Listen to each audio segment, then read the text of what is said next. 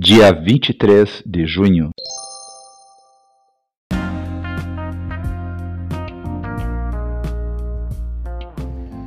Bíblia Bom Dia, versão Nova Tradução na Linguagem de Hoje. Reflexões, Pastor Israel Belo de Azevedo. Áudio, Pastor Flávio Brim.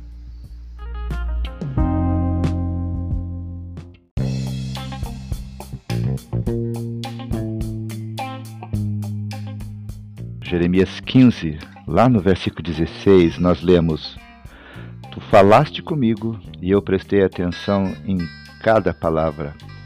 Ó Senhor Deus Todo-Poderoso, eu sou teu, e por isso as tuas palavras encheram o meu coração de alegria e de felicidade.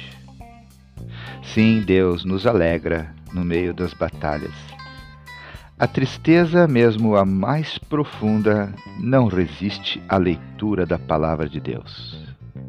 Você está triste? Então, leia um salmo, como por exemplo o Salmo 30. Você está sem perspectiva?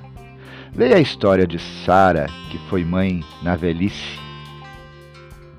Você está cansado de ser desvalorizado? Leia a história de Davi, perseguido pelo seu chefe Saul. Você está desanimado? Leia o poema de Isaías que nos promete que voaremos como águias. Ah, você está sem esperança? Leia a história da ressurreição de Jesus. Você está duvidando do amor de Deus? Leia a história do Natal de Jesus. Se você anda triste, leia a Bíblia. Leia sempre, leia sem parar. Ela será como um canal que jogará alegria para dentro do seu coração. A Bíblia é a música que Deus toca para nos alegrar. Leia a palavra de Deus.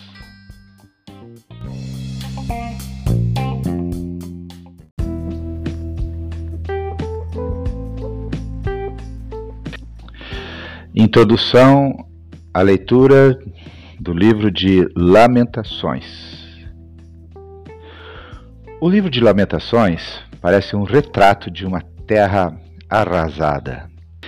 Ele se parece com muitas vidas que se encontram devastadas. No entanto, o livro é sobre a esperança possível porque Deus é bom e acessível a nós depois do arrependimento. Lamentações é composto de uma coletânea de poemas sobre o desespero e a esperança. O profeta Jeremias tinha orientado os reis a se submeterem a Nabucodonosor, mas eles decidiram desobedecer. A Babilônia agiu com a crueldade de sempre. O autor do livro descreve poeticamente o resultado da terrível destruição. Estamos agora no ano 587 antes de Jesus Cristo. Se a leitura de Jó é uma discussão sobre o sofrimento individual, Lamentações é uma descrição do sofrimento coletivo. O livro de Lamentações tem cinco capítulos, todos lamentando a condição de Jerusalém e do que sobrou do país. O primeiro capítulo mostra a desolação nacional como resultado do pecado de Judá. O segundo capítulo registra as consequências na vida das pessoas e das famílias. O terceiro capítulo é completamente distinto porque a esperança é o seu claro foco.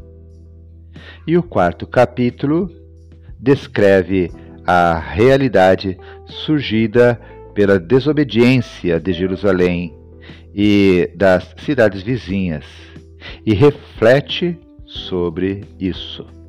A situação é dramática. O quinto e último capítulo fala sobre.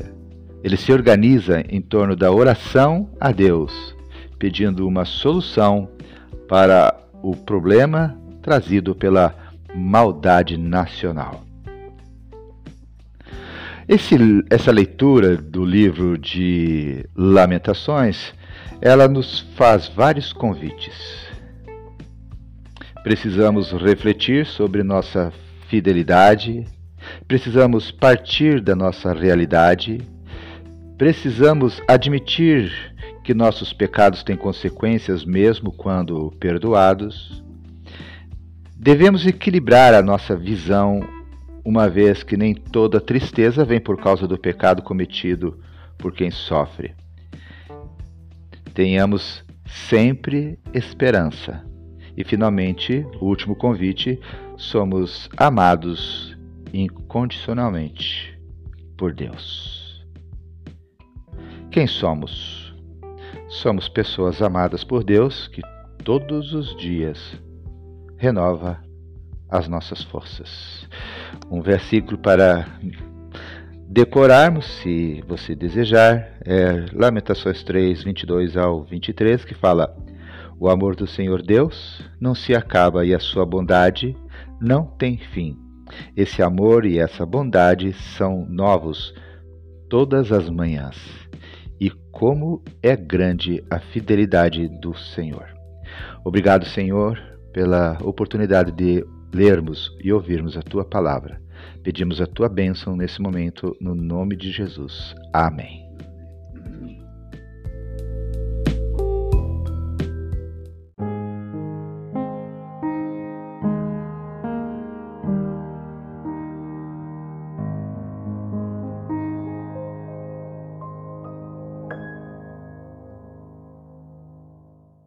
Lamentações, capítulo 1 a tristeza de Jeremias.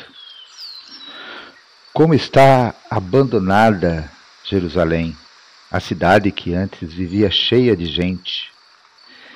Ela era respeitada no mundo inteiro, mas agora parece uma viúva. A rainha entre as nações hoje não passa de uma escrava. Ela chora a noite inteira, as lágrimas correm pelo seu rosto. Dos seus antigos amigos não ficou nenhum para a consolar.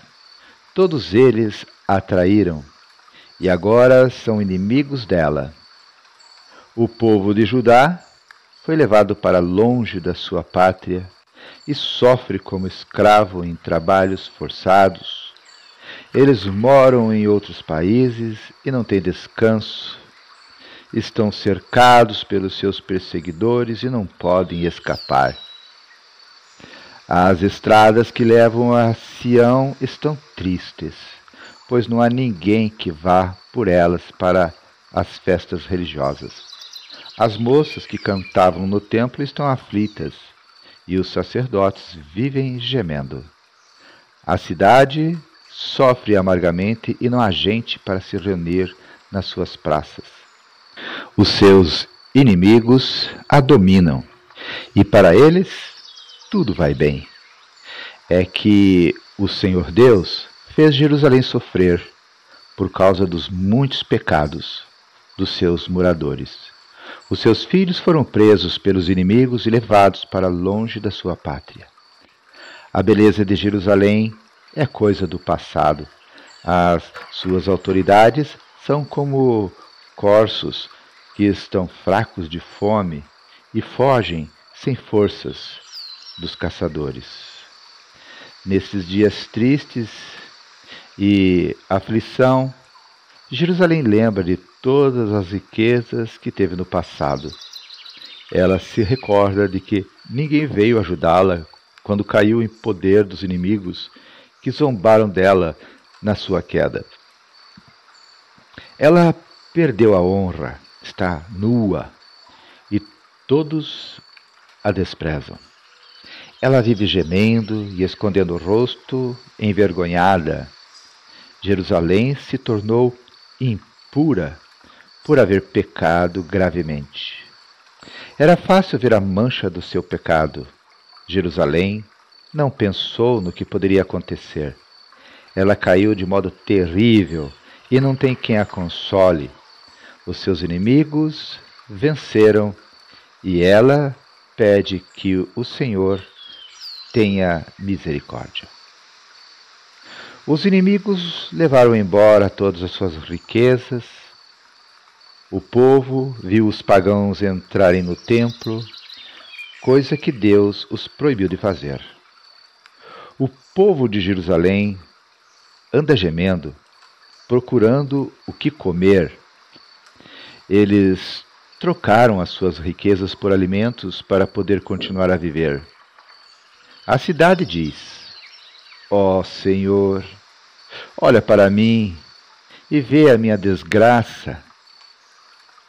Aos que vão passando, Jerusalém diz: Olhem para mim. Será que existe uma dor igual à minha? No dia em que ficou irado, o Senhor me castigou com esta aflição. Lá de cima, Deus enviou um fogo que queimou dentro de mim. Ele me amou, me armou uma armadilha e me jogou no chão. Depois me abandonou num sofrimento que não tem mais fim. Ele tomou nota dos meus pecados, amarrou-os todos juntos, pendurou-os no meu pescoço e o peso deles acabou com as minhas forças. O Senhor me entregou aos meus inimigos e eu não fui capaz de desistir. O Senhor fez pouco dos meus melhores soldados. Ele mandou um exército para destruir os meus moços e esmagou o meu povo santo, como se esmagam as uvas para fazer vinho. Tudo isso me fez chorar e deixa os meus olhos cheios de lágrimas. Não há ninguém que me console, ninguém que me anime. Os inimigos me derrotaram e o meu povo ficou no meio de ruínas. Eu estendo as mãos, mas ninguém quer me ajudar. De todos os lados o Senhor mandou inimigos contra mim, e eles me tratam como se eu fosse uma coisa nojenta. Mas o Senhor é justo e me castigou, pois eu me revoltei contra os seus mandamentos. Todos os povos, escutem, vejam a minha dor. As minhas moças e os meus moços foram levados para longe como prisioneiros. Pedi ajuda aos meus aliados, mas eles me traíram. Os sacerdotes e as autoridades morreram nas minhas ruas enquanto procuravam comida para poder continuar a viver.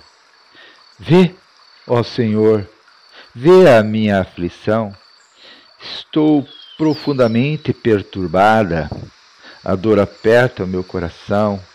Quando penso que me revoltei contra ti, há assassinatos nas ruas e até dentro das casas há mortes. Oh, Deus, ouve os meus gemidos, pois não há ninguém que me console. Todos os meus inimigos sabem da minha desgraça e ficam contentes porque tu me fizeste sofrer. Faze com que venha o dia que prometeste, para que os meus inimigos sofram tanto quanto eu.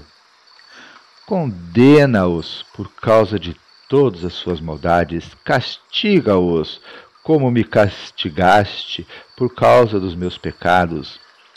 Eu não paro de gemer e o meu coração está doente. Lamentações, capítulo 2 Deus castiga Jerusalém.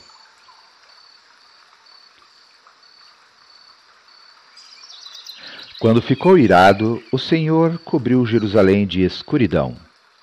Ele transformou num monte de ruínas a cidade de Jerusalém, que parecia um céu e que era o orgulho do povo de Israel. No dia da sua ira, Deus abandonou até o seu próprio templo. Sem dó nem piedade, o Senhor destruiu todas as cidades de Judá e, na sua ira, acabou completamente com as suas fortalezas.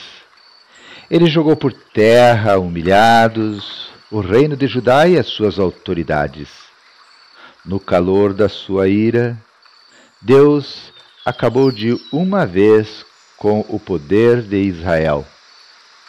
Quando os inimigos chegaram, ele não quis nos ajudar e ainda se jogou contra nós como um fogo que destrói tudo ao seu redor.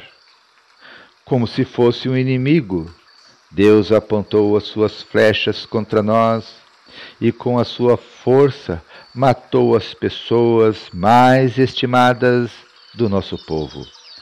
Ele derramou a sua ira como se fosse fogo sobre os moradores de Jerusalém. O Senhor é como um inimigo. Ele destruiu Israel, derrubou as suas fortalezas e arrasou seus palácios, trazendo com isso tristeza e choro sem fim para o povo de Judá. Deus arrasou o seu templo como se fosse uma horta e destruiu o lugar onde o adorávamos. Ele nos fez esquecer as festas religiosas e os sábados. No calor da sua ira, ele rejeitou com desprezo os reis e os sacerdotes. O Senhor desprezou o seu altar, abandonou o seu templo e deixou que os inimigos derrubassem as suas paredes. Ali, eles deram os seus gritos de vitória como nós fazíamos nos dias de festa. O Senhor decidiu arrasar as muralhas de Jerusalém. Ele fez o plano de destruição e, sem descanso, o levou até o fim. Muralhas e paredes racharam e vieram abaixo ao mesmo tempo. Os portões da cidade estão enterrados no, no entulho e as suas trancas foram despedaçadas. O rei e as autoridades estão espalhados pelas nações pagãs.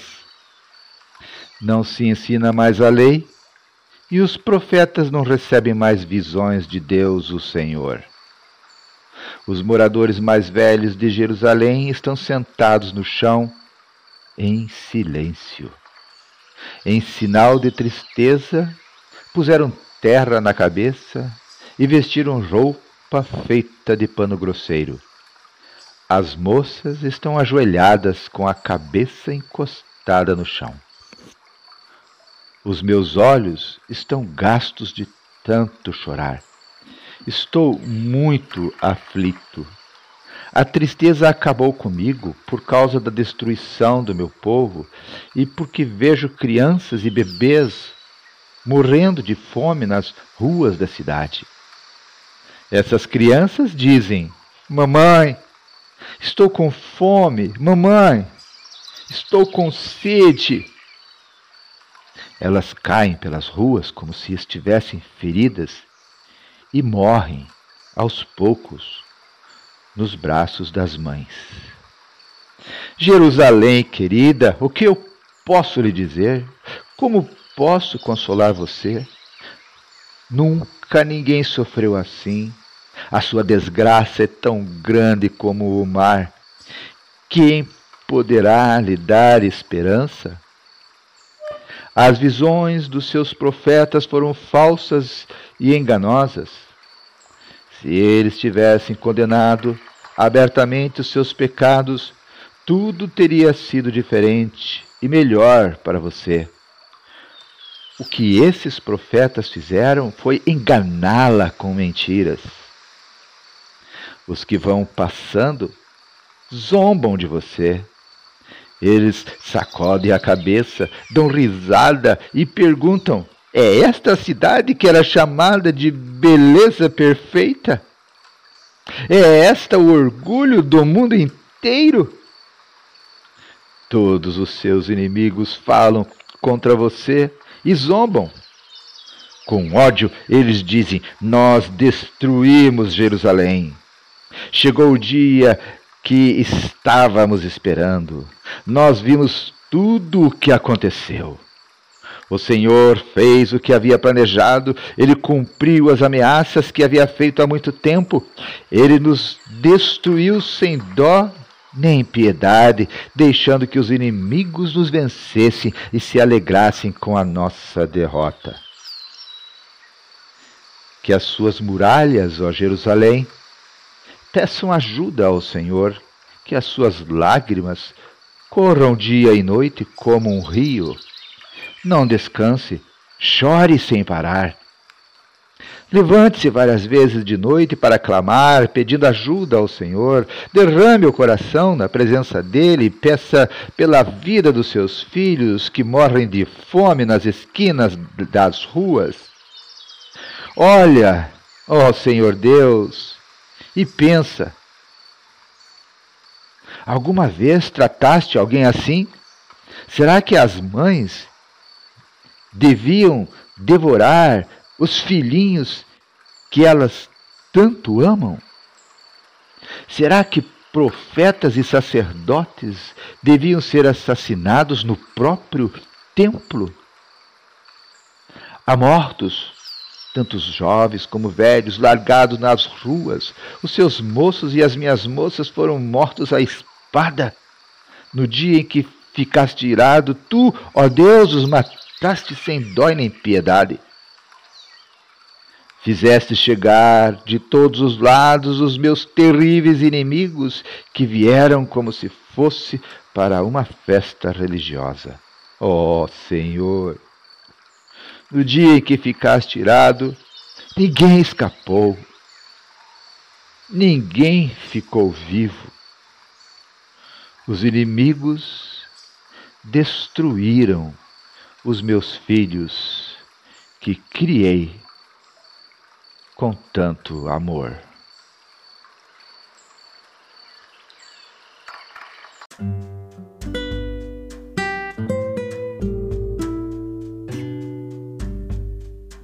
Acabamos de fazer a leitura de Lamentações, capítulo 2, e lá no versículo 17 nós lemos o seguinte: O Senhor fez o que havia planejado, ele cumpriu as ameaças que havia feito há muito tempo. Ele nos destruiu sem dó nem piedade, deixando que os inimigos nos vencessem e se alegrassem com a nossa derrota.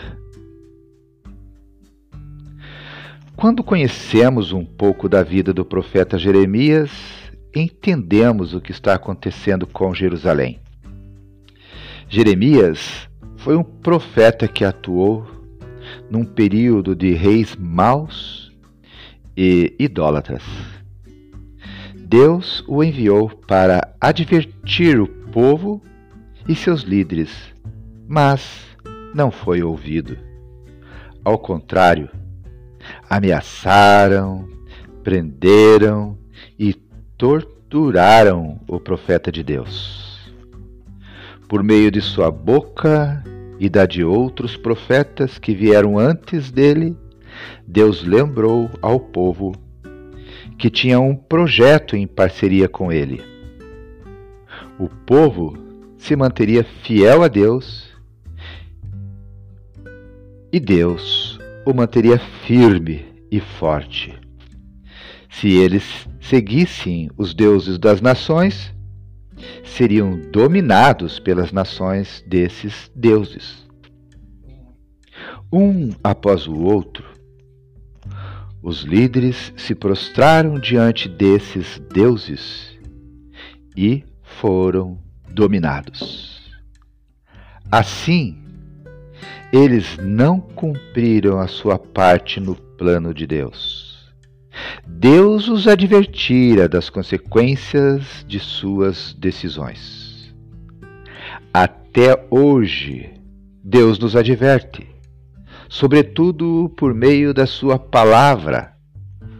Nos adverte contra o pecado e seus frutos. E nem sempre prestamos atenção.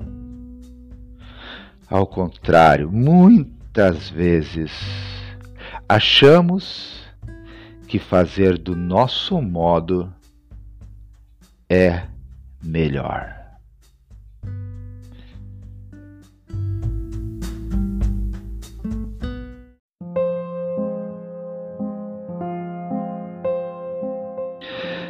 Deus querido, Deus amado, obrigado, Senhor, pela leitura da tua palavra. A tua palavra nos impacta com a forma trágica, dura, com que o teu povo, com a tua permissão, sofre as consequências da sua desobediência. Quem entra na história da leitura da palavra nesse momento corre o risco de interpretar a ti, meu Deus, como um Deus mau. Mas quem, Senhor, já conhece a história do teu povo, é lembrado pela leitura da tua palavra o quanto o povo foi mal contra Deus. O povo foi escolhido, amado, orientado, alertado. Deus fez uma aliança com o povo que o ajudaria, que o colocaria em alto lugar e poder, em evidência para que fosse uma luz para o mundo, como nação de Deus. Mas o povo traiu os planos de Deus, quebrou suas alianças com Deus. O povo rejeitou Deus, o povo preferiu se deitar com os deuses das nações da terra onde eles receberam como herança, se esquecendo de que tu dizias a eles que se assim eles fizessem, seriam dominados governados pelos governantes dessas nações, disciplinados. Mesmo assim, eles duvidaram, não acreditaram, te rejeitaram de forma consciente, constante. Não foi só um momento, foram tantos. E Senhor, quando lembro, somos lembrados disso, nós não conseguimos sair em defesa desse povo porque vemos o quão cruel, pecaminoso, ingrato esse povo foi. E tu que és um Deus santo, poderoso, que cumpre as tuas promessas, mesmo no meio da tua dor, tu és obrigado, Senhor, a fazer cumprir as consequências da quebra das alianças. E nós sabemos, Senhor, que tu fazes isso com dor no teu coração. Mas Deus, trazendo para a nossa realidade, nós te pedimos, Senhor, tenha misericórdia de nós, porque quando olhamos para o lado com as pessoas e os cristãos que muitas vezes estão ao nosso redor, vemos tantos descomprometidos contigo, tantos que estão se prostituindo, Senhor, com os prazeres deste mundo. Ó Deus, negociando as alianças, quebrando as alianças contigo, te rejeitando, e nós vemos que com eles não é diferente. Mas, Senhor, quando olhamos para dentro de nós mesmos, ó Deus, percebemos, Senhor, que muitas vezes também nós somos tentados a também, Senhor, quebrar nossas alianças, também nos corrompermos com as ofertas mundanas, prazeres carnais, e, e abrimos mão, Senhor, do convívio contigo, de sermos uma nação santa, um povo santo, em troca, Senhor, daquilo que o mundo nos oferece através dos patrões, dos negócios, das empresas, da prosperidade e de tantas coisas do lazer, dos prazeres, Deus, passageiros. Ó oh Deus, quantas vezes nos vemos assim.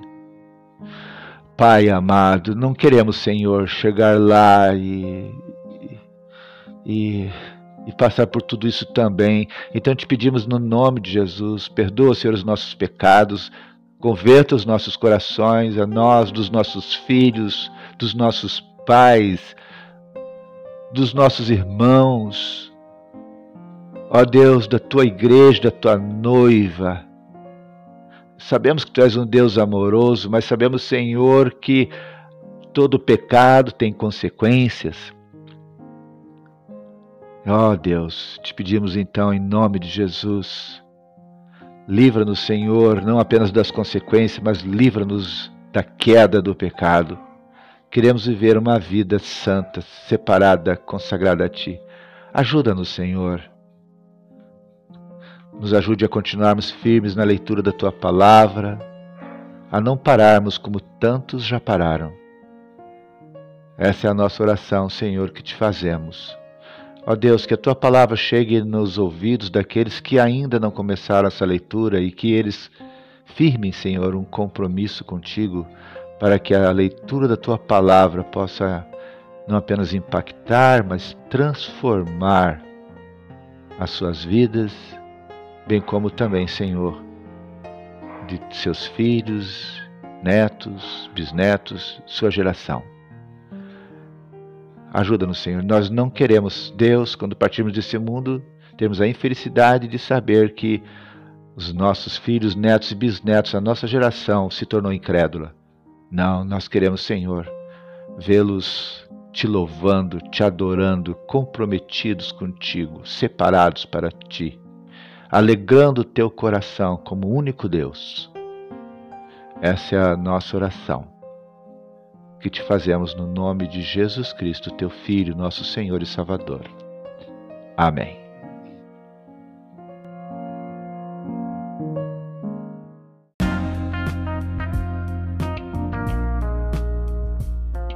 Queridos irmãos, irmãs, chegamos ao final de mais um dia da leitura da Palavra de Deus. Que Deus seja louvado.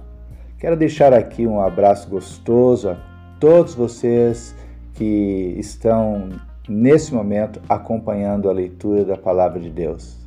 Sejam os irmãos aqui de Joinville, sejam os irmãos espalhados pelo Brasil, sejam os nossos irmãos lá nos Estados Unidos sejam os nossos irmãos também ali na Austrália. Que Deus os abençoe, que Deus a todos nos abençoe. Oremos uns pelos outros em todo o tempo e, se Deus quiser, até amanhã.